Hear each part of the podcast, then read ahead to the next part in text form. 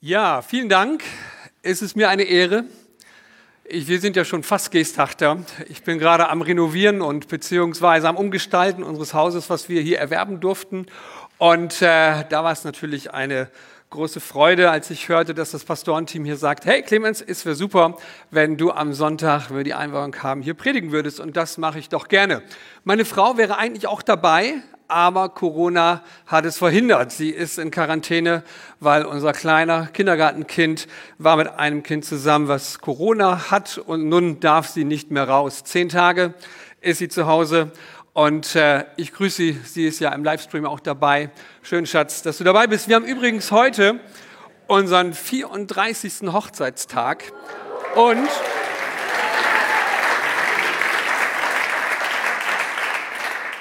Oh ja, und das ist der erste Tag, wo wir nicht zusammen sind. Also der erste Hochzeitstag, wo wir nicht zusammen sind. Aber es ist cool, hier zu sein. Und ich möchte heute, ja, ist doch cool, doch, wirklich. Also ich habe eine tolle Frau, wir haben eine gute Ehe, verheiratet, zwei Kinder, einige angenommene Kinder und zwei Enkelkinder auch schon. Also von daher ist alles gut. Und trotzdem bin ich gerne hier. Ja, warum Kirche ist so mein, mein Predigtthema. Warum Kirche? Dietrich Bonhoeffer hat einmal gesagt, die Kirche ist nur Kirche, wenn sie für andere da ist. Das hat mich in meinen jungen Pastorenjahren sehr, sehr angesprochen und motiviert. Kirche ist nur dann Kirche, wenn sie für andere da ist.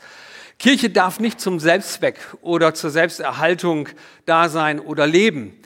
Und heute feiern wir die Einweihung von der Elimkirche.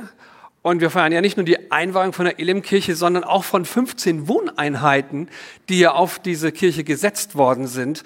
Und das ist ein gutes Zeichen. Wir sind ein Teil dieser Gesellschaft. Wir wollen Lebensraum schaffen. Ihr wollt Lebensraum schaffen. Und das finde ich sehr, sehr gut. Herzlichen Glückwunsch zu dieser guten Entscheidung, auf diese Kirche noch 15 Wohnungen zu setzen. Das ist total stark. Kirche schafft Lebensraum. Kirche schafft Lebensqualität.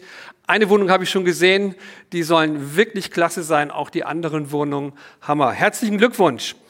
Aber reicht das schon für eine Daseinsberechtigung als Kirche, wenn Kirche für andere da sein soll?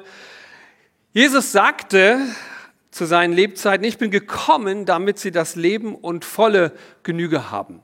Das war sein Auftrag, der Auftrag von Jesus Christus, in diese Welt zu kommen, Leben zu geben und volle Genüge den Menschen zu schenken. Das heißt für mich Lebensqualität.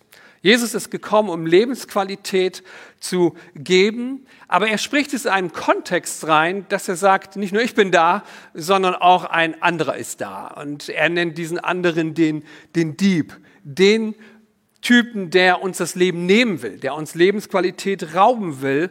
Und er ist derjenige, der sagt, hey, ich habe Antworten. Ich habe Antworten auf das, wie ihr das Leben gestaltet, wie ihr leben könnt. Denn das Leben ist umgeben von verschiedenen Dingen, die uns die Lebensqualität nehmen wollen.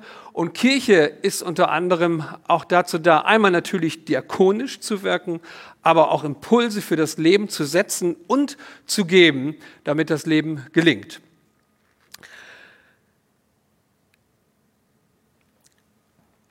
Moody sagte einmal, ich habe noch nie einen Menschen getroffen, der mir so viele Schwierigkeiten bereitet hat, wie ich mir selbst. Finde ich sehr herausfordernd. Eigentlich mögen wir das viel lieber und sagen, hey, der ist doch schuld an meinen schwierigen Lebensumständen und an den negativen Dingen, die ich erlebe. Nein, aber wenn wir mal ehrlich sind, liegt es an unseren Entscheidungen, die wir treffen, auch als Christ, wie wir mit den verschiedenen Umständen umgehen. Und leider ist es immer wieder so, dass das Leben sich an unseren Entscheidungen festmacht, ob es jetzt halt eben Qualität hat oder nicht, ob Zufriedenheit, Freude da ist. Denn wie gehen wir schlussendlich mit diesen vier Punkten um? Schuld, Angst, Wut und Ablehnung. Wie, wie schaffen wir das, mit diesen Dingen umzugehen, die zu unserem Leben gehören? Zu unserem Leben gehört Schuld. Jeder hat schon mal Schuld auf sich geladen, ist schuldig geworden. Jeder hat schon mal mit Ängsten zu tun gehabt oder auch mit Wut oder Ablehnung. Wie gehen wir damit um? Welche Entscheidung treffen wir? Und das hängt sehr stark damit zusammen, was für eine Lebensqualität haben wir. Und Kirche ist ein Ort, wo wir, so glaube ich zumindest, gute Impulse bekommen, von denen der Kirche kreiert hat. Und das ist Jesus Christus, der uns, die wir an Jesus glauben, diesen Auftrag gegeben hat, Kirche zu gestalten und eben diese Lebensimpulse reinzugeben, damit das Leben gelingt. Lorenz hat einmal gesagt, wenn ich doch nur zwei Leben hätte, das erste dazu, um Fehler zu machen und das zweite aus den Fehlern zu lernen. Tja, manches Mal möchte man diesen Lebensfilm zurückdrehen und sagen, hey, lass uns nochmal neu anfangen. Aber leider ist es so, dass es da keine Generalprobe gibt. Wir stehen gleich mit unserem Leben auf der, auf der Bühne. Und so möchte ich uns in vier Gedanken hineinnehmen. In den ersten Gedanken, das Leben und der Umgang mit Schuld. Auf der einen Seite denken wir immer, ja, okay, wenn ich in der Kirche bin, höre ich immer irgendwas von Sünde und Schuld, aber schlussendlich gehört es dazu, oder? Wir sind alles schon mal irgendwie schuldig geworden oder haben an uns Schuld erlebt, aber wie gehen wir mit diesen Dingen um? Unverarbeitete oder unvergebene Schuld macht uns mut und kraftlos und raubt uns Zuversicht und Vertrauen es ist schwierig, mit, mit Schuld fertig zu werden, sie nicht aufgearbeitet zu haben. Und ich darf immer wieder erleben, gerade im Gesprächen mit Menschen, wenn sie kommen und einfach mal über ihre Schuld, über ihr Versagen oder über Schuld, die ihnen angetan worden ist, zu reden. Das ist sowas von befreiend. Also es ist richtig schön als Pastor, das erleben zu dürfen, wenn jemand kommt und sagt, hey, ich möchte da mal mit dir rüber reden. Du bist der Erste, dem ich das sage, weil mir das so peinlich ist, weil da so eine Scham drauf ist. Und dann ist es schön zu sehen, man redet miteinander, man betet zum Abschluss noch miteinander und Menschen gehen heraus und sind befreit. Also, wie gehen wir mit Schuld um? Und da gibt uns die Kirche Antworten. Wir können unsere Schuld zu Jesus Christus bringen, wir können sie abladen. Im Psalmwort heißt es, Psalm 32, Vers 2, freuen dürfen sich alle, denen der Herr die Schuld nicht anrechnet und deren Gewissen nicht mehr belastet ist. Frei zu sein von Schuld ist einfach ein riesengroßes Vorrecht. Das Leben und der Umgang mit, mit Wut. Wer war nicht schon mal wütend? Wer hat sich nicht schon mal geärgert? Wer hat nicht schon mal erlebt, dass das, was wir erlebt haben, in uns wie ein Film abläuft. Und dieser Film, der, der da abläuft, der wiederholt sich. Aus einem Einteiler wird ein Zweiteiler, wird eine Serie. Und wenn wir nicht aufpassen, hängen wir nachher in einer Staffel drin. Oder? Und äh, das wird alles detaillierter, analysierter, irgendwie größer dargestellt. Und äh, wir wissen oftmals gar nicht, wie wir mit, mit diesen Dingen umgehen sollen. Und wir ärgern uns über das, was uns angetan worden ist. Wir sind wütend. Und die andere Person, die uns das angetan hat, die weiß gar nicht mehr, dass sie uns das angetan hat. Das ist ja oftmals so das Ärgerliche, ja. Die äh, lebt ganz normal weiter, freut sich und wir sind wütend und sind in dieser blöden Staffel drin, sind wütend, sind voll Bitterkeit und können die Dinge nicht vergessen. Und ich glaube, hier hat die Kirche wirklich auch Antworten. Paul Harvey sagte einmal, wie anders wäre es doch, wenn wir unsere Schwierigkeiten ebenso schnell vergessen könnten wie unsere Segnung. Wäre doch schön. Ja? Und weil wir das nicht können, brauchen wir und braucht die Gesellschaft Kirche. Und ich glaube, Kirche hat auch wirklich Antworten, die ich hier nicht alle geben kann, weil mein Zeitfenster einfach zu klein ist. Ja? Okay, und so weist uns Jesus immer wieder darauf hin und äh, macht uns Mut, mit diesen Dingen umzugehen, uns eine Erkenntnis darüber überhaupt zu geben, hey, wütend zu sein, führt zu nichts. Im Buch Hiob lesen wir zum Beispiel, du bringst dich um mit deiner Bitterkeit oder mit, deinem, mit deiner Wut. So sinnlos kann doch nur ein Dumpfkopf handeln. Wer hat dir schon mal gesagt, dass Wut und Bitterkeit und Verbitterung nicht gut ist, dass es deinem Leben Schaden zufügt? Vor einiger Zeit habe ich in einer Apothekenzeitschrift gelesen, sehr interessant, die hat sich mit dem Thema nämlich auseinandergesetzt. Ähm, hin und wieder greife ich dazu und denke, Mensch, vielleicht steht noch mal was Gutes drin, was ich für die Predigt nutzen kann. Und ich fand das echt interessant, ja. Also das machen nicht nur Senioren, das machen auch junge Herren, ja. Ähm, da stand drin, Umgang mit Verletzungen. Es ist erwiesen, wer anderen die Schuld nachträgt und nicht bereit ist zu vergeben, leidet unter, hör zu, Depressionen, Ängsten, Herz- und Kreislaufbeschwerden und Rückenschmerzen. Das macht Wut und Bitterkeit mit uns. Heute sagt man, dass der Mensch, gerade der Mensch in der ersten Welt, an, zu 75 bis 80 Prozent an psychosomatischen Erkrankungen erkrankt ist. Also die Ursache für Krankheit ist halt eben das Leiden an der Seele und in der Seele. Interessant fand ich vor einiger Zeit, kam eine Dame mittleren Alters in den Gottesdienst und litt schon seit Wochen unter enormen Rückenschmerzen. Und sie saß bei uns im Gottesdienst, das Thema war gerade Vergebung. Wir haben das Vaterunser abgehandelt und sie saß in dem Gottesdienst und auf einmal macht es bei ihr Klick. Und sie spürt, dass ihre Rückenschmerzen etwas mit dem zu tun haben, dass sie ihrer besten Freundin nicht vergeben kann. Sie ist wütend. Schon über Wochen ist sie wütend auf ihre beste Freundin. Es gab auch gar keinen Kontakt mehr. Und sie, sie spürt so innerlich im Gottesdienst, hey, ich muss da morgen hingehen. Ich muss das irgendwie klären mit ihr. Also das will ich nicht weiter mit mir rumtragen. Vor allem, ich spüre, das hängt irgendwie auch damit zusammen, dass ich so unter Rückenschmerzen leide.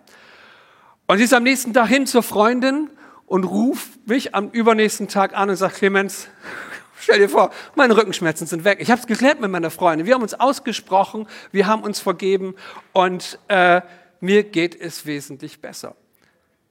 Hey, wir brauchen Kirche, um natürlich ein Teil der Gesellschaft zu sein, um diakonisch zu sein, aber auch Menschen mit diesen guten Impulsen zu beschenken.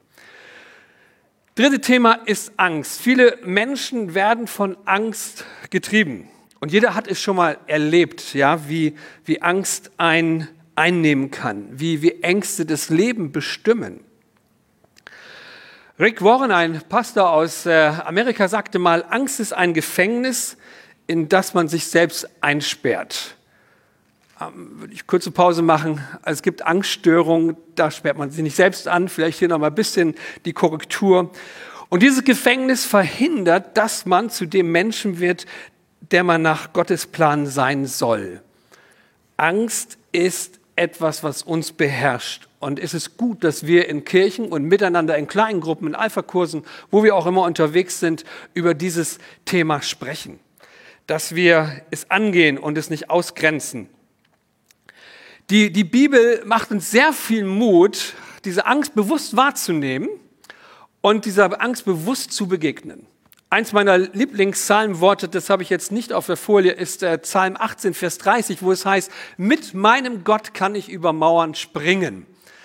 Und das hilft mir jedes Mal, wenn ich so spüre, hey, das ist eine Situation, die macht mir Angst die will mich irgendwie gefangen nehmen, dann denke ich, nein, hey, mit meinem Gott kann ich über diese Situation springen. Mit meinem Gott kann ich da reingehen, in das Gespräch, in die Situation, in diese Herausforderung, die da ist. Denn die Bibel sagt uns, 1. Johannesbrief 4, Vers 18, die Liebe vertreibt die Angst. Und als Christ fühle ich mich geliebt. Hey, auch wenn mich keiner liebt, ich weiß, Jesus liebt mich. Und diese Liebe versetzt Berge. Billy Sunday, eins meiner Lieblingszitate, sagt, Angst hat, meine, Angst hat an meine Tür geklopft, Glaube hat geantwortet und es war niemand da. Cool, oder? Hey, und wie viel klopft, wie oft klopft die Angst an deiner und an meiner Tür? Und äh, wir gehen hin im Glauben, machen auf, okay, was ist denn da? Nichts. Hey, wir brauchen Kirche. Wir brauchen die Impulse. Wir brauchen das, was Gott dem Menschen sagt. Ein guter Freund von mir ist im weltweiten Reisedienst und er sagt, Clemens, ich bekomme viele Länder mit, ich bekomme viele Regierungen mit und ich merke immer eins, wenn eine Regierung nach christlichen Werten geführt wird, dann macht es einen Unterschied in der Gesellschaft. Es ist mehr Wohlstand da, es ist mehr Gerechtigkeit da und vor allen Dingen mehr Menschenrechte. Wo das Christliche Gedankengut und christliche Werte außen vor gelassen werden, sagt er, da leiden die Länder, die Menschen, die Wirtschaft und vieles mehr. Finde ich sehr interessant. Der letzte Punkt ist das Leben und unser Umgang mit Ablehnung oder die Sucht nach Anerkennung. Wobei jeder hat dieses Bedürfnis nach Anerkennung. Jeder möchte anerkannt werden. Aber dennoch gibt es da so einen Punkt, der es schwierig macht, wenn die Erwartungen der anderen uns anfangen zu kontrollieren, wenn wir den Erwartungen der anderen entsprechen wollen, weil wir anerkannt werden wollen. Ich weiß nicht, wie es dir geht, aber wir kommen so oft in Situationen hinein, wo wir, wo wir anerkannt werden wollen, wo wir nicht abgelehnt werden wollen und wo dieses Bedürfnis in uns etwas in uns weckt, dass wir dann unter Kontrolle geraten. Jemand sagte mal, ich weiß jetzt nicht mehr wer, ich habe zwar nicht den Schlüssel zum Erfolg, aber ich weiß, wie der Schlüssel zum Misserfolg heißt. Ich will es allen recht machen. Wenn wir es allen recht machen wollen, dann sägen wir selbst an dem Ast, auf dem wir sitzen. Ein großer Wert ist es, wie es in Römer 1, Vers 17 heißt, nur der wird Gottes Anerkennung finden und leben, der Gott vertraut. Es ist ein unwahrscheinliches Vorrecht. Als Gott muss ich und darf ich mich als erstes vor ihm verantworten. Seine Anerkennung sollte uns Christen wichtig sein. Wie gehe ich mit meinem Nächsten um? Wie gehe ich mit meiner Familie um? Wie gehe ich auf, meiner, äh, auf meinem Arbeitsplatz mit Arbeitskollegen, Angestellten um, mit Geschäftskunden? Ähm, Wie gehe ich damit um? Schlussendlich sollte ich mich immer vor Gott verantworten können und dann muss ich nicht nach Anerkennung haschen oder suchen, die mir andere geben wollen. Das Fazit lautet zu dieser Kurzpredigt, Schuld und schuldig werden wir alle irgendwann einmal. Aber wir dürfen Vergebung empfangen und das ist ein so großes Geschenk. Jesus ist gekommen, um das Leben uns zu geben und uns Lebensqualität zu geben. Und das hat etwas damit zu tun, dass wir die Schuld, die wir selbst begangen haben, wo Menschen selbst an uns schuldig geworden sind, wir dürfen Vergebung empfangen. Und da, wo wir wütend sind, dürfen wir Vergebung weitergeben. Ich darf in meinem Gebet sagen, ich vergebe dieser und jener Person in Jesu Namen. Wie oft hat mir da schon das Vaterunser geholfen? Vater, vergib mir da, wo ich schuldig geworden bin. So will ich auch meine Schuldigern, meinen Schuldigern vergeben. Wie oft hat das schon in meinem Leben so viel gebracht, damit endlich diese Wut und diese Bitterkeit aus meinem Leben herauskommt? Und da, wo Angst uns gefangen nehmen will, dürfen wir Liebe empfangen. Darum wissen, dass es da jemanden gibt, mit dem wir über Mauern springen dürfen, der, der mich liebt in dieser Situation, die mir Angst macht, der für mich da ist, der mich schützt, der mich bewahrt. Und das ist so schön, an einen Gott glauben zu dürfen, der lebt, der nicht tot ist, der lebt und der auferstanden ist. Und da, wo wir Ablehnung empfangen und uns nach Annahme sehen, dürfen wir selber die Annahme weitergeben an andere, weil wir uns geliebt fühlen, weil wir wissen, da ist jemand, der da ist. Und so ein Abschlusssatz, den ich uns heute Morgen mitgeben möchte, eine Kirche, die für andere da ist, sorgt mit ihren praktischen und geistlichen Impulsen für Lebensqualität. Und das wünsche ich euch als liebe Elamkirche. Das wünsche ich uns, wenn wir mehr, mehr miteinander gemeinsam unterwegs sind, dass wir diese praktischen, diese diakonischen Akzente in dieser Stadt, in Geesthacht und weiter darüber hinaus setzen können, dass es zu praktischen geistlichen Impulsen kommt, so wie Jesus uns aufgetragen hat, damit Menschen Lebensqualität empfangen können. Dass sie wirklich erleben können, hey, da bin ich befreit worden von Schuld. Da bin ich meine Wut losgeworden. Da hat Angst mich nicht mehr gefangen genommen, weil ich weiß, da ist einer, der mich liebt. Und da muss ich nicht mehr Ablehnung spüren, sondern darf Annahme weitergeben. Soweit diese Predigt. Eine Kirche, die für andere da ist, sorgt mit ihren praktischen und geistlichen Impulsen für Lebensqualität. Und ihr habt Lebensqualität gesetzt. Das feiern wir heute. Darum weihen, wir diese Kirche ein. Und so möchte ich noch zum Abschluss beten. Und diese Gedanken, die wir gehört haben, Herr Jesus, bringe ich dir nochmal und bete, Herr, dass du sie in unser Herz und unsere Gedanken nochmal hineinpflanzt. Danke, dass Schuld uns nicht belasten muss. Dass Schuld uns nicht knechten darf. Danke, dass wir Schuld, die wir selbst erlebt haben, loswerden dürfen. Wir dürfen vergeben und wir dürfen loslassen. Danke, dass Wut und Bitterkeit unser Leben nicht bedrängen muss, sondern wir dürfen Vergebung aussprechen. Danke für Angst, die wir überwinden dürfen durch das, dass wir wissen, wir sind geliebt. Und danke, dass Ablehnung durch deine Annahme, die du uns gibst, Herr, immer wieder überwunden werden darf. Danke. Und wir beten, dass diese Impulse, dass dieser Gottesdienst zum Segen wird, dass wir verändert aus diesem Gottesdienst herausgehen und dass du es bist, der einen wunderbaren Unterschied macht in unserem Leben. Danke, Vater, in Jesu Namen. Amen.